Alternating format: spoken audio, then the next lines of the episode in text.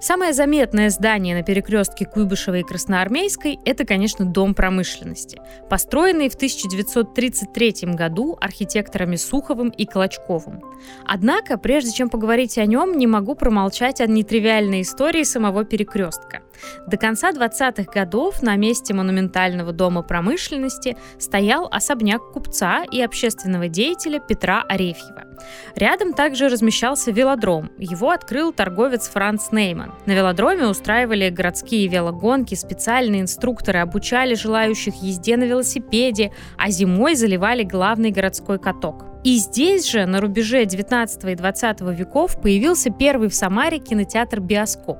Он назывался «Электротеатр». А в 1907 году тамбовский мещанин Матвей Финк открыл на этом же месте кинотеатр, который специализировался на эротических фильмах.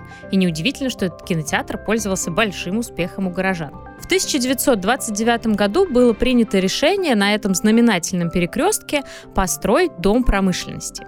Для его строительства объединились несколько организаций с такими названиями, как Облсовнархоз, Средь Волга Торг, Союз Хлеб, Мясопродукт, Лесосиндикат и так далее.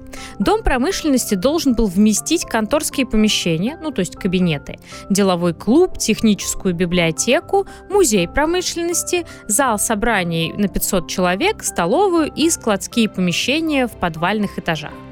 Во второй половине 20-х и начале 30-х годов строились дома промышленности или создавались проекты таких домов не только в Самаре, а во множестве советских городов.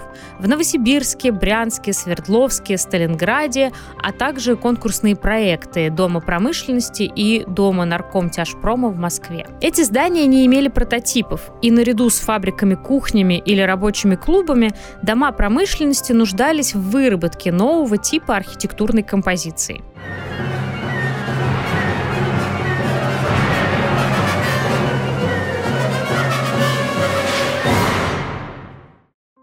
Дома промышленности должны были стать символом индустриализации, поэтому зачастую эти постройки здания огромные. Им отводилась роль доминанты в городских ансамблях, и Дом промышленности в Самаре не исключение. Это самое высокое конструктивистское здание в нашем городе, и оно должно было, судя по всему, занимать почти весь квартал. Однако проект был сокращен. Обратите внимание, что по улице Красноармейской и по улице Куйбышева здание как будто резко обрывается, заканчивается каким-то неоформленными сырыми срезами. Для конструктивистских зданий характерно понижение этажности от композиционного центра к краям и более живая игра объемов, но дом промышленности выглядит сурово прямоугольным. Есть версия, что проект был сокращен из-за особняка Клотта, который не решились снести. Но чаще всего изменения проекта все-таки связывают с нехваткой денег.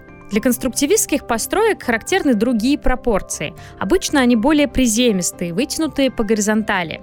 Но за счет того, что дом промышленности не был достроен в полной степени, он выглядит необычно высоким, похожим скорее на крепость. Вот когда в следующий раз вы отправитесь за Волгу, на проходике обратите внимание, как выделяется это здание в панораме города.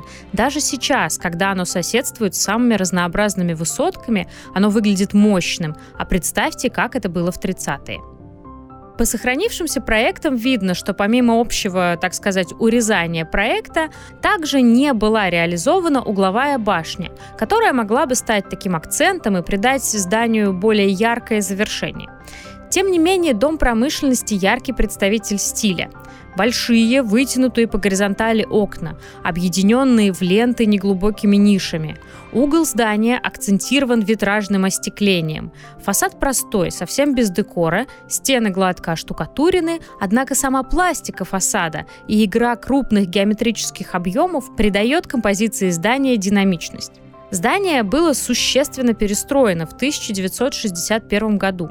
Там, где сейчас центральный вход, была арка, сквозной проезд внутрь квартала – Часть здания, прорезанная этой аркой, отступает от красной линии вглубь, а скругленные углы подчеркивают это движение. Вот эта часть напоминает нам о главном принципе конструктивистской архитектуры – нераздельности функции и формы. В статье 1926 года архитектор Моисей Гинзбург писал об этом так – Вместо старой системы архитектурного творчества, где план, конструкции и внешнее оформление здания постоянно находились во взаимной вражде, и где архитектор был по мере сил своих примирителем всех этих неразрешимых конфликтов, новое архитектурное творчество прежде всего характеризуется своим единым, нераздельным целевым устремлением, в котором органически выковывается задача и к которому сводится созидательный процесс от начала и до конца.